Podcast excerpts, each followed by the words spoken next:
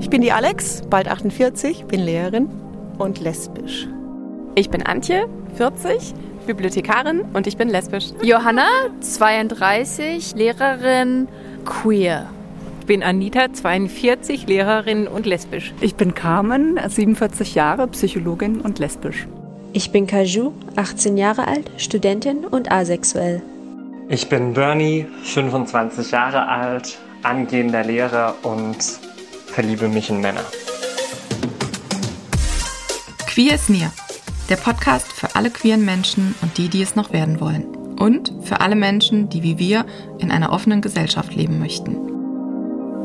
Hallo bei Queer is Near. Schön, dass ihr, meine Zuhörerinnen, wieder mit dabei seid. Ich freue mich ganz arg, dass die zweite Staffel losgeht und in der zweiten Staffel werde ich viele Gästinnen haben, die ähm, über ihre Situation berichten werden.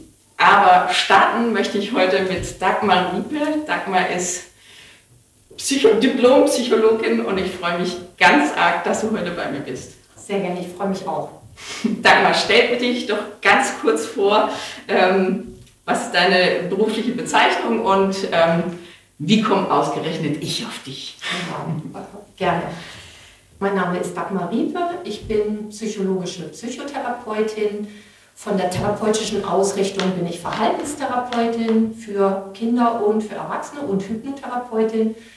Ich bin hier in, der, in meiner Praxis hier in Freiburg seit 2006 und äh, behandle Patienten mit Niedergedrücktheit, mit Ängsten, mit äh, Süchten, stoffgebunden und nicht stoffgebunden. Und ich habe auch ähm, Patienten immer wieder, die aufgrund ihrer sexuellen Orientierung in seelische Not geraten sind oder ähm, ja, da sich eine Begleitung wünschen auf ihrem Weg. Genau, und deshalb finde ich, bist du auch genau passend in meinem Podcast. Und ähm, ich, mein Anliegen mit diesem Podcast ist ja, dass ich anderen queeren Menschen helfe. Und ähm, deshalb kam ich auf die Idee, dich einzuladen. Und ähm, in der ersten Staffel habe ich ja ziemlich blank gezogen und mein Leben und meine Schwierigkeiten ziemlich detailliert preisgegeben. Und ähm, da ich einfach auch so der Typ Mensch bin, der nicht lang um ähm, an der Oberfläche kratzt, sondern tiefer gehen will, habe ich mir für die zweite Staffel ähm, ein Fragerad überlegt, das jeder Gast so zum Anschubsen ähm, gleich zu Beginn drehen wird. Ähm, ich freue mich, dass ähm, auch du gesagt hast, du drehst dran, auch wenn das eher queere Fragen sind und ich dich ja eher aus dem professionellen Kontext hier eingeladen habe. Aber ähm, dreh doch mal kurz am Rad. Sehr gerne, sehr gerne. Sieht schick. Okay, auf dem Rad steht. Ja, warte, warte, warte. Um. Ich kann mal dazu sagen, wir müssen Corona-bedingt etwas improvisieren. Wir sitzen sehr weit auseinander. Ich sehe nicht, ich sehe die Frage nicht. Genau, also die Frage ist, was wünschst du dir für die queere Community oder querlebende Menschen in der Zukunft? Ja, das kann ich, glaube ich, ganz klar sagen, was ich mir wünsche. Ich wünsche mir grundsätzlich, dass Menschen so leben können, wie sie es brauchen und wie sie auch ähm, ja, glücklich sein können, weil ich tief davon überzeugt bin, dass wenn wir das ähm, als Gesellschaft, als Menschen immer wieder im Blick haben, dass äh, jeder so vorkommen darf und so leben darf, wie es ihm entspricht, dass unser Zusammensein besser sein wird, dass wir bessere Ideen haben, dass wir ähm, einfach miteinander besser sind. Ich glaube, dass, dass das tatsächlich zu Frieden beiträgt, zu mehr Gesundheit, zu mehr Lachen. Und ja, insofern ähm, mache ich da mal einen ganz großen Bogen. Das wünsche ich mir für alle und äh, ganz im Besonderen ähm, eben auch für die Menschen, die da merken, das ist das, wie ich leben, ja, wie es mir vorgestimmt ist. Ja, mhm. das ist schön. ähm, nun habe ich in ähm, meinem Podcast auch ähm, immer wieder erwähnt, dass, ähm, ja, dass man gerade in so einem, in einer späten Coming-out-Phase ja sehr viel mit sich selber ausmacht und es ähm, ja unter Umständen so wie ich damals sehr lange weggedrückt habe, was irgendwann tatsächlich zu psychologischen Nöten ähm, führt. Und ich hatte zum Glück ganz, ganz tolle Freundinnen, die mich irgendwie so durchbegleitet haben. haben. Und dadurch ähm, musste ich nicht wirklich äh, psychologische Hilfe in Anspruch nehmen. Aber ich rate eben immer, wendet euch, wenn ihr irgendwie an einem Scheidepunkt steht und es ganz düster in euch wirkt, wendet euch an professionelle Hilfe. Ähm, wie würdest du jetzt sagen, was wäre so der erste Schritt, ähm, Kontakt aufzunehmen? Wie findet man seine, seinen richtigen Therapeut, Therapeutin? Mhm. Ähm, erstmal sozusagen als ersten Schritt kann ich das, was, was dir geholfen hat, total bestätigen. Und der Eckhard von Hirschhausen, der nennt diese Menschen, die uns dann so gut tun und, und die uns unterstützen, der nennt die rote Kringelmenschen. Das sind nämlich die Menschen, die, wenn wir mal so unseren äh, Adressbuch durchgehen, ähm, die, mit denen wir lachen, weinen und schweigen können. Und er sagt, um diese Menschen mal einen roten Kringel machen, weil die sind wichtig für uns und die helfen uns und unterstützen uns bei dem, ja, wo wir vielleicht an Grenzen kommen. Also das kann ich nur empfehlen, rote Kringelmenschen aufsuchen. Und ähm, dann natürlich ähm, hilfreich ist, ähm, vielleicht, wenn man schon weiß, es geht die, in diese Richtung ähm, Beratungsstellen zu dem Thema. Also ich, hier in Freiburg gibt es da zum Beispiel das Frauen- und Mädchen-Gesundheitszentrum, äh, Fluss e.V., ähm, dann gibt es auch ein Online, ähm, das nennt sich Querlexikon, eine Online-Beratungsstelle. Transalle gibt es hier auch. Ich weiß, Fluss e.V. bietet zum Beispiel auch für ähm, Transkindergruppen inzwischen an. Also da gibt es, glaube ich, einfach inzwischen wunderbarerweise ähm, einfach Menschen, die da sind und die man dann aufsuchen kann. Und natürlich dann, aber das ist eben, da werden wir vielleicht noch dazu kommen, ähm, auch eben Psychotherapeuten und da vielleicht auch auf den Websites gucken oder bei der Kassenärztlichen Vereinigung kann man eben schauen, welche Profile haben Therapeuten dass man da vielleicht auch schon schaut, äh, wer könnte da vielleicht passen. Okay, das mit den ähm, Stellen, die du genannt hast, das ist, ähm, finde ich auch, also so bin ich auch vorgegangen ähm, und habe mir quasi meine Basis aufgebaut, die mir geholfen hat. Ähm, aber eben, es gibt dann auch Menschen, äh, für die ist es lebensbestimmend, für die wird es eine richtige Not und die spüren in sich, sie müssen sich professionell helfen lassen. Jetzt, ähm, wie, wie müssen die vorgehen? Also muss man zum Beispiel, also ich denke jetzt, äh, ich bin äh, eine in einer heterosexuellen Beziehung lebende Frau auf dem Dorf und ähm, merke, hm, ich da, ist, da schlummert was in mir, ich, ich muss das professionell aber auch begleitend angehen lassen. Ähm, muss sie dann zum Hausarzt, der ja unter Umständen vielleicht der Kumpel vom Mann im Fußballverein mhm. ist? Okay. Das ist schwierig. Also ich sage mal so, wenn man ein gutes, äh, gutes Gefühl hat zu seinem Hausarzt oder seiner Hausärztin, ein Hausarzt, eine Hausärztin äh, sind zur Verschwiegenheit verpflichtet. Also wenn da jemand irgendwas dem Kumpel im Fußballverein verrät, dann verliert er seine äh, äh, Approbation. Mhm. Aber da, ich denke, da ist entscheidend, ob ich ein gutes Gefühl habe. Wunderbarerweise ist es nicht mehr nötig, über den Hausarzt gehen zu müssen. Das war bis, bis zum Jahr 2000, glaube ich, so, dass eben da, wenn ich Psychotherapie wollte, musste ich beim Hausarzt eine Überweisung mir holen. Das ist nicht mehr nötig. Ich kann direkt Kontakt aufnehmen mit einem Psychologen, einer Psychologin oder einer ärztlichen, also ärztlich arbeitenden äh, Therapeuten und kann dann direkt mit einer Behandlung starten. Okay, und mit welchen Fragestellungen und Themen kommen jetzt Menschen zu dir ganz explizit? Ähm, also ganz, äh, ganz, ganz unterschiedlich. Ich habe ähm, ja, ich zum Beispiel einen jungen Menschen gehabt, wo äh, der gesagt hat und wo es deutlich war in der Anamnese, dass eben eigentlich schon mit dem vierten Lebensjahr klar war, dass äh, er gespürt hat, ähm, ich bin ein Transmann oder Transjunge. Und wo aber äh, über viele, viele Jahre die Eltern und die Familie das komplett äh, abgelehnt hat. Und also das ging bis nicht die Klamotten tragen dürfen, die ich will, nicht die Schultasche haben dürfen, die ich wollte. Und da ging es natürlich um Unterstützung. Es wurde auch explizit mir gesagt, ich, ich brauche einfach Hilfe, damit ich diesen Weg gehen kann. Und so ist jeder Fall unterschiedlich. Mhm. Ich habe ähm, jemanden in Behandlung gehabt, der ähm, zu mir kommt und ähm, sagt, ich bin schwul, ich weiß das schon seit ich 16 bin, aber wenn das meine Mama erfährt, die seelisch oder psychisch, äh, der es psychisch nicht gut geht, bin ich überzeugt, dass sie ähm, ja, zusammenbrechen wird. Ja, also das, jede, jede, jede Situation ist wieder anders und äh, je nachdem brauche ich unterschiedlich auch Unterstützung. Mhm. Und wenn die Menschen dann so vor dir sitzen, ähm, hast, du, hast du dann so das Gefühl, oh Mensch, eigentlich ist es doch gar nicht, das, nicht wirklich das Thema dieses Mensch, sondern unsere Gesellschaft. Was für einen Druck übt eigentlich unsere Gesellschaft auf ähm, all ihre Menschenkinder hier so aus? Mhm. Definitiv, definitiv. Und gleichzeitig äh, habe ich im Studium in Sozialpsychologie gelernt, wir als Menschen neigen leider dazu, äh, dass die Majorität die Minderheit, ähm, ja, ähm, das, also ja, dass die Minderheit immer einen schweren Stand hat. Das ist sozusagen sozialpsychologisch in ganz vielen verschiedenen Facetten immer wieder sichtbar. Und das ist leider, das scheint so zu sein über die ganze Welt, dass es sich immer, immer wiederholt.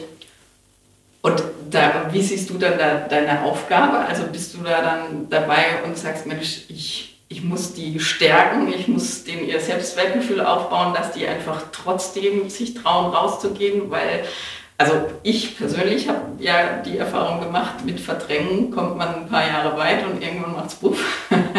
und ähm, davor willst du ja deine Patienten ja eigentlich äh, davor bewahren. Ne? Ja, ich, also ich gehe noch weiter. Ich sage, dass wir alle als Menschen, glaube ich, da alle miteinander glücklicher sind, wenn alle glücklich sind. Und insofern, wenn ähm, Menschen ja aus rassistischen Motiven oder aus welchen heraus ähm, abgelehnt werden oder klein gehalten werden, letztendlich hat das ja immer auch auf den Unterdrücker auch eine Auswirkung. Also mhm. da können wir ja ganz weit gehen. Also wenn wir uns jetzt angucken, was in Amerika passiert, die haben nie angefangen, das aufzuarbeiten, was da damals äh, während dieser Sklaven, äh, die mit Sklavenhandel äh, unterwegs waren und da die Menschen ausgebeutet haben, das wurde nie aufgearbeitet und das macht was mit Menschen. Mhm. Bin ich fest davon überzeugt. Und darum, ich glaube, wir alle äh, sind angehalten, dafür zu sorgen, dass wir da diese Tendenz, die vielleicht in uns liegt, ähm, dass wir dagegen arbeiten. Das ist schön. und das ist auch, nein, ich habe äh, hab auch immer so das Gefühl, also eben ich habe irgendwie 30 Jahre im Hetero-Kontext zugebracht und ähm, weiß einfach, ähm, dass Menschen nicht per se irgendjemand aburteilen, sondern meistens sind es einfach ähm, keine Erfahrungen, genau, und Klischees. Und sobald man Menschen mit Erfahrungen konfrontiert oder sie Erfahrungen machen, ähm, dann haben sie zumindest noch mal eine Wahl. Also ich hatte dann auch Menschen, die sich abgewandt haben, aber okay, das ist dann so, das ist kurz schwer und hart, aber genau, die verabschiedet man dann einfach. Mhm. Dafür kommen ganz wunderbare neue Menschen hinzu. Ähm, so, Faden verloren. Genau, aber nee, es geht ja eigentlich ums Weltverbessern. Und mhm. das ist ja auch immer so mein Antrieb, äh, diesen Podcast zu machen. Ich will ein bisschen was dafür beitragen, dass es jedem hier ein bisschen besser geht. ähm, was ich mich äh, schon öfters gefragt habe, also wir kennen uns ja, weil wir, ähm, weil ich nebenan ein Büro habe. Und ähm, dann sehe ich ja auch Klienten von euch hier reingehen und ähm, dann denke ich immer, Mensch, mit, ja, mit was kommen die? Und ich wiederum mit meiner Geschichte denke dann natürlich auch, wow, ist es vielleicht auch manchmal so, dass Dagmar, du da sitzt und denkst, der Mensch hat ein Thema mit äh, seiner sexuellen Orientierung, aber er steht noch völlig im Dunkeln und du selbst siehst es schon. Und wenn es das gibt, was so in meiner Fantasie mhm. vorherrscht, wie wie unterstützt du diesen Menschen dann, dass er, dass er auf den richtigen Weg kommt, ja, gedanklich? Genau. Also das, da, das ähm, ich, natürlich ist es manchmal so, dass ich vielleicht so ähm, bestimmte, eine Intuition, dass ich so denke, was könnte sein, mhm. aber da bin ich ganz, ich, ich frage danach. Mhm. Und das, ist, das darf ich ja, das ist ja das Tolle an meiner Arbeit. Ich darf nachfragen. Das wird ja auch gewünscht. Ja. Ne? Und äh, ich sage natürlich auch immer meinen Patienten, je mehr ich weiß, desto besser und, äh, sage ich mal, passgenauer kann ich begleiten. Mhm. Und wenn aber dann jemand mir äh, einfach versichert und sagt, nee, das ist nicht mein Thema, dann, dann ist das einfach, dann habe ich meine Intuition war völliger Käse. Also ich gucke immer ganz genau, ähm, was ist Ihr Wunsch an mich? Wo soll ich Sie begleiten? Und wenn ich das Ziel äh, nachvollziehen kann, ja, also wenn jetzt schon eine junge Dame kommt, die ist sowieso schon viel zu dünn und die sagt, ich würde jetzt gerne wahnsinnig, noch, wahnsinnig gerne noch 20 Kilo abnehmen, dann sage ich, nee, das äh, kann ich so. Mhm. Aber ansonsten, wenn jemand kommt und sagt, das und das ist das, was ich, da möchte ich hin, das sind meine Ziele. Und ich finde die, äh, ja, kann die nachempfinden und finde die äh, aus gesundheitlichen Gründen absolut, machen die Sinn, dann bin ich an der Seite. Und ich behandle nie irgendwas, was der Patient vielleicht gar nicht im Schirm hat. Ja, ne? ja. Okay. Das war natürlich wahrscheinlich eher so mein, mein Laienbild, dass ich dachte, bei, bei mir war es so, äh, ich hatte ja dann so äh, die Phase ähm, meines Coming-outs dann, äh, als es soweit war, also nach meinem inneren Coming-out, dann eben auch ähm, den Freunden irgendwie sagen, so ist es. Ähm, und dann haben mich ganz viele angegrinst und haben gesagt, wussten wir schon immer. und das, das ist so, in dem Moment ähm, ist es für einen selber so, so ein großes Thema und dann steht einer vor dir und sagt, naja, ist kein, also ist eigentlich schön, weil es heißt ja auch, ist kein großes Ding. Ich habe dich lieb, wie du bist. Mhm. Aber auf der anderen Seite denke ich so, ja schön und warum hast du nicht vielleicht vor zwei Jahren schon mal was gesagt? Genau. Ja, genau. Also ist das auch eine Freundin von mir passiert. Ich habe eine sehr äh, gute Freundin, die eben auch in einer ähm, äh, lesbischen Beziehung wohnt. Und die hat ähm, nach wirklich Jahrzehnten äh, einen offiziellen Termin bei ihren Eltern gemacht um dann zu sagen, übrigens, die äh, Person, die bei mir lebt, ist seit Jahren meine Partnerin. Und dann ist ihr Papa hochbetagt aufgestanden und hat gesagt, und jetzt gehen wir in den Keller und holen eine Flasche Wein.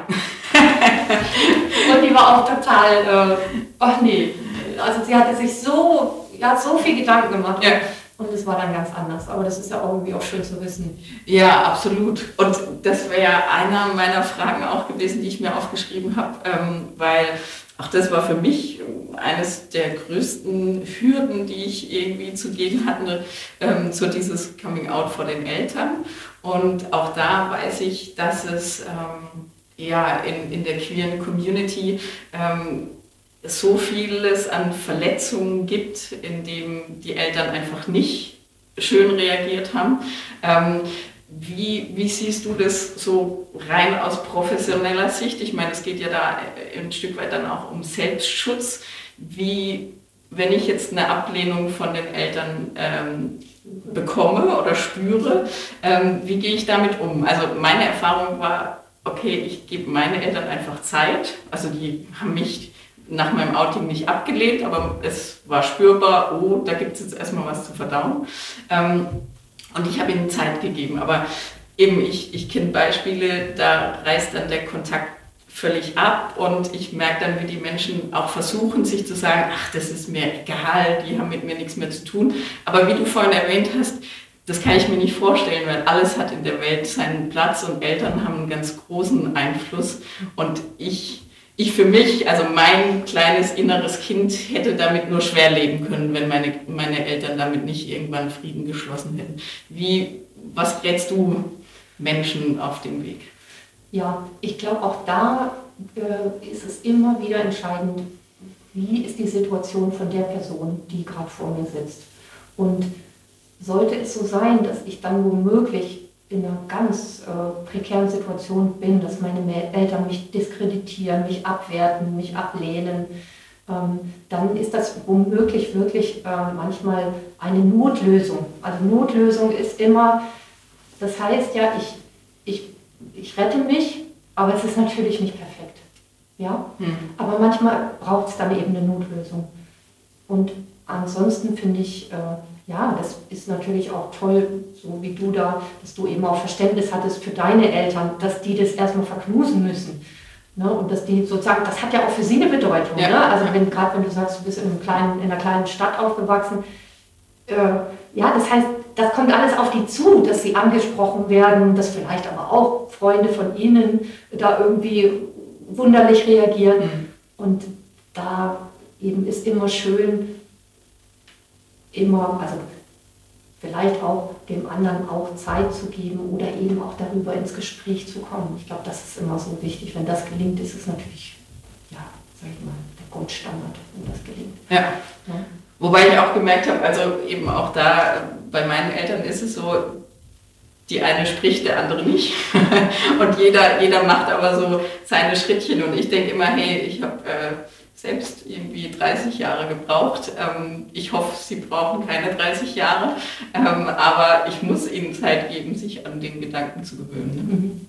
Und ich, ich sage ja an der Stelle immer, ähm, letztendlich, ich glaube, im, im Gro ist es so, dass Eltern glücklich sind, wenn Kinder glücklich sind. Ja. Und in dem Rahmen äh, kann ich vielleicht da auch für mich immer wieder sagen, ich weiß, dass ich so nicht glücklich werde. Und vielleicht findet ihr es kurzfristig jetzt richtig ätzend und belastend, aber langfristig ähm, kann ich euch na, ein anderes Kind zeigen, ein anderes Sein zeigen, einen anderen Menschen, der wirklich einfach das lebt, mhm. ja, was, was er möchte. Ja, ja also so ging es mir, so mir persönlich auch. Ich habe ähm, irgendwie so, als ich in meinem inneren Coming-out-Prozess äh, gesteckt habe, habe ich nur noch ganz wenig mit meiner Mama telefoniert und immer, wenn sie angerufen hat und gefragt hat, wie es mir geht, habe ich gesagt, mir geht's gut. Und es war eine Lüge und damit habe ich ganz schlecht leben können, aber mit der Wahrheit konnte ich ja auch noch nicht mhm. raus. Genau. Und ähm, ja, das ist einfach, also für mich ähm, war das wirklich, ähm, oder auch für meine Beziehung zu meinen Eltern, die, die hat von meiner Seite her jetzt wieder ein viel lockeres und viel entspannteres und ich melde mich öfters. Das macht sie glücklich. Ja, das glaube ich sofort. glaube ich sofort. Ja, genau. Aber da, da sind wir eigentlich auch schon ähm, bei einer guten Überleitung, nämlich ähm, im Umkehrschluss, womit ich mich auseinandergesetzt habe als Late Bloomerin und wo ich auch weiß, dass viele äh, Frauen oder auch Männer, die in so einem späten Coming-out stecken, äh, wahnsinnig Angst vor haben, ist ähm, vor dem Coming-out vor den eigenen Kindern. Ähm, das war auch für mich, also Eltern und Kinder, das war so, also bei den Eltern, da hatte ich wirklich auch so den Trotz in mir, dass ich dachte, naja, wenn sie nicht klarkommen, dann kommen sie halt nicht klar. Und aber bei Kindern, da, da ist man total zerbrechlich und das wäre das Schlimmste, wenn sie nicht damit klarkämen.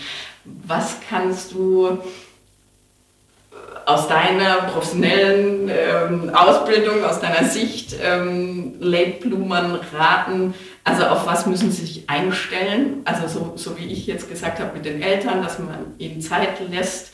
Ähm, was gibt es was gibt's für Reaktionen, die ganz typisch für Kinder sind? Mhm. Und wo sagst du, okay, so und so könnte man darauf vorbereiten. Also kann man da so irgendwas aus dem Hut zaubern oder sagst du auch, hm, das muss man halt auch wieder individuell sehen?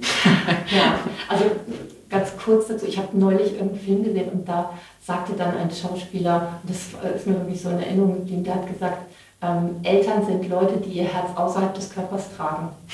Und das, das kann ich, ja, also dass ich so denke, das ist so und dass, dass du da sagst, das, ja, das hat nun mal eine ganz andere äh, Bedeutung gehabt.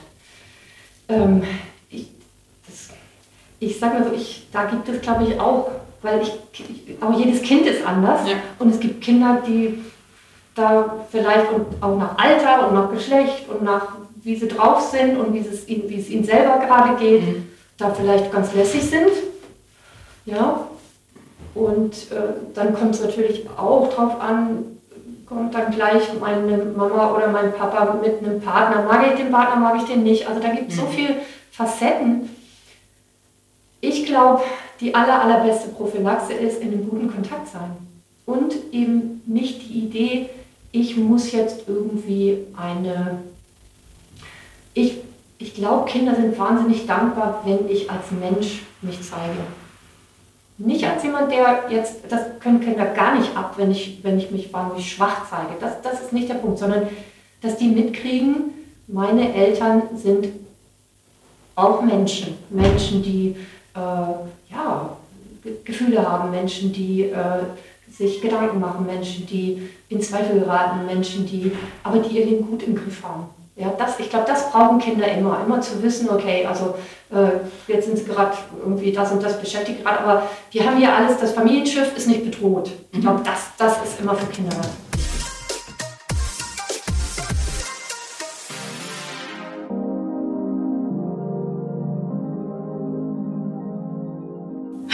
Familienschiff, das ist eigentlich ein schönes Bild und das passt eigentlich auch schon zu meinem nächsten Thema, weil ähm, manchmal ist es ja auch genau umgekehrt, dass das Familienschiff deshalb vielleicht in unruhiges Gewässer kommt, ähm, weil das Kind rückmeldet, dass es sich in seinem eigenen Körper nicht wohlfühlt.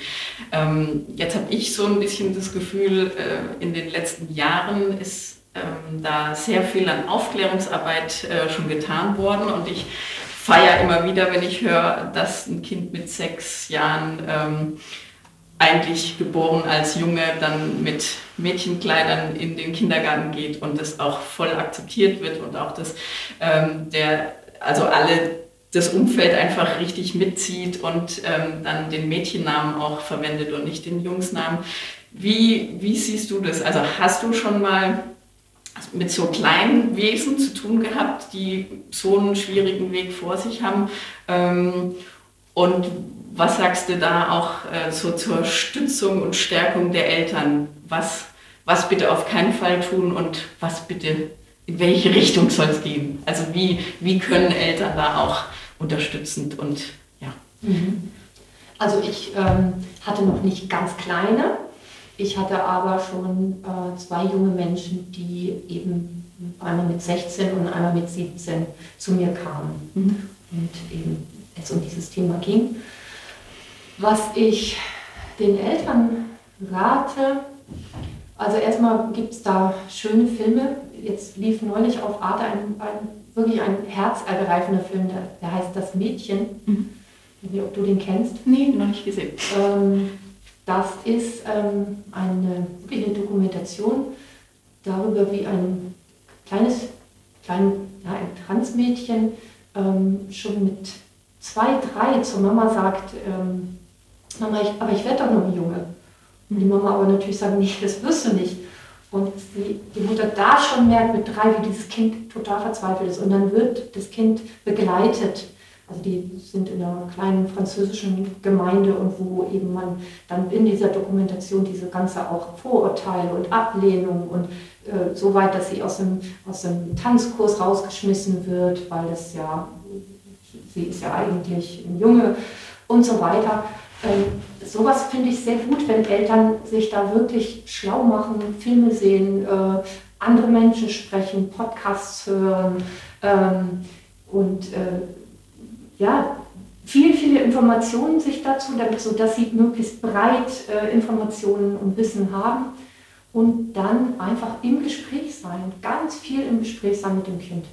Mhm. Ich glaube, das ist das A und O. Es geht, letztendlich muss ja das Kind ähm, für sich spüren und äh, wahrnehmen, was ist mein Weg. Und je, je mehr ich da als Eltern sozusagen dem Kind auch signalisiere, achte auf dich, ja, guck, wohin, wohin geht es bei dir, äh, desto eher wird das Kind auch nicht, nicht sage ich mal, in, in wahnsinnig sich in Sackgassen verirren.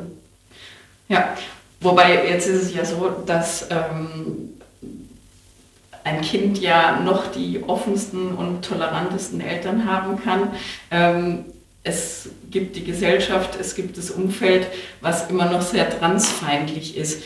Ähm, ist es, ich begebe mich jetzt auf ein Feld, in dem ich mich noch nicht richtig gut auskenne, aber ich möchte was tun für Transmenschen. Ähm, und eben in, in meinem Laienwissen ähm, habe ich mal gehört, dass ähm, Transmenschen ein Jahr eine Therapie machen müssen, bevor sie ihren Namen offiziell ändern können. Ist es so und was hältst du von dem Vorgang? Also ähm, mein Wissen ist so, dass das 18 Monate, sogar 18 Monate die muss ich auch nachweisen, die muss ich dann auch mir schriftlich geben lassen von dem Therapeut, der Therapeutin, um dann einen Antrag stellen zu können. Okay.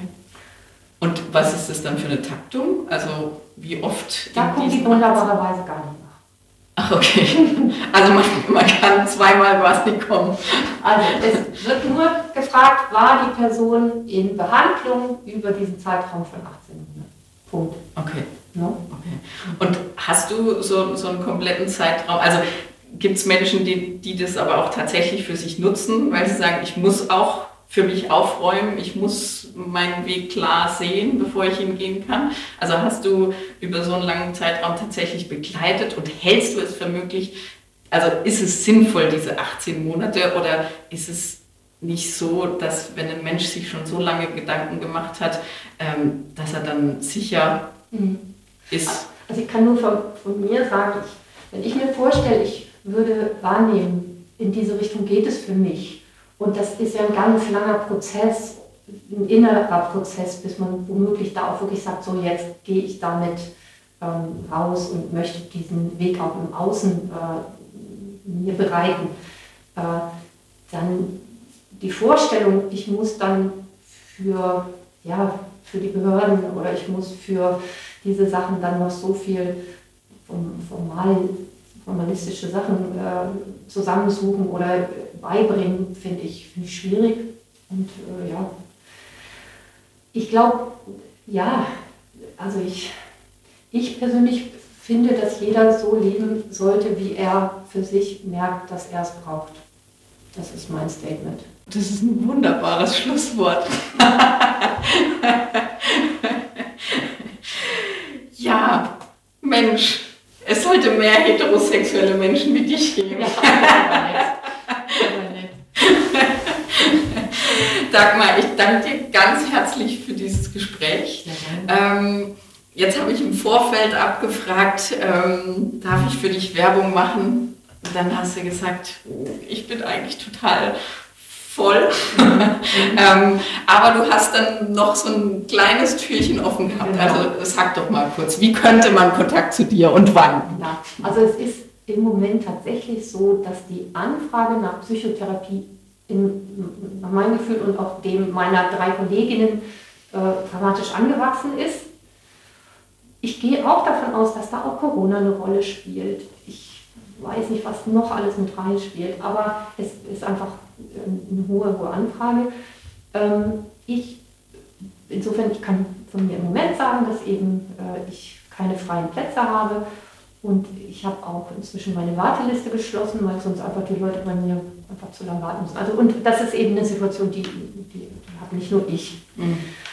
Äh, was aber, glaube ich, bei vielen Kollegen möglich ist, dass man ähm, therapeutische Erklärungsgespräche machen kann. Das heißt, es sind so ein bis drei Sitzungen, wenn es darum geht zu gucken, äh, habe ich überhaupt eine behandlungsbedürftige Erkrankung. Weil natürlich im Rahmen von vielleicht so einem Entwicklungs- ähm, ja, so einem ähm, Spüren, dass da was ist, dann kann es natürlich sein, dass ich daran äh, womöglich wirklich auch eine Nieder darüber eine Niedergedrücktheit entwickle oder ähm, ja, vielleicht sogar in eine Sucht rutsche, ja, ja. vor lauter Verzweiflung, weil ich nicht weiß, wie soll ich diesen Weg gehen. Und ähm, um da zu schauen, vielleicht das und das ist jetzt und da sollte man jetzt wirklich auch was tun, mhm. ähm, das ist eigentlich fast immer möglich. Okay. Also magst du trotzdem deine Website noch sagen oder, oder nicht? Hast du Angst, dass das Telefon nicht mehr stillsteht? also, gerne, gerne. Ähm, meine, meine Website ähm, ist www.psychotherapie-riepe.de. Jawohl. Und ich würde es euch gönnen, wenn ihr einen Platz oder wenn ihr ein Gespräch mit Dagmar bekommen würdet. Vielleicht entspannt sich ja die Lage auch und der Podcast wird ja ganz viele Jahre zur Verfügung stehen und jetzt haben wir 2021. Also wer den Podcast irgendwann später hört und denkt, die Dagmar ist sympathisch, einfach mal probieren. okay. Also Dagmar, vielen herzlichen Dank. Ich bedanke mich ganz herzlich, hat Spaß gemacht. Mir auch. Bis dann. Super. Bis dann. In der nächsten Folge von Queers Near ist Jasmin zu Gast. Jasmin ist wie ich eine Late Bloomerin. Nach ihrem späten Coming Out ließ sie es so richtig krachen und wusste dennoch nicht so ganz, wer sie nun war. Ob sie das mittlerweile weiß und vieles mehr erfahrt ihr in der nächsten Folge. Seid gespannt und hört wieder rein. Tschüss! Das war Queers Near für heute. Wenn auch ihr eure Geschichten erzählen wollt, dann geht einfach auf die Website www.queer-is-near.com. Dort erfahrt ihr, wie ihr Kontakt zu Martina aufnehmen und wie ihr den Podcast unterstützen könnt. Außerdem findet ihr den Link zur Queers Near Facebook-Gruppe sowie zum Instagram-Account und ihr könnt weitere Informationen und Shownotes zu den Folgen abrufen.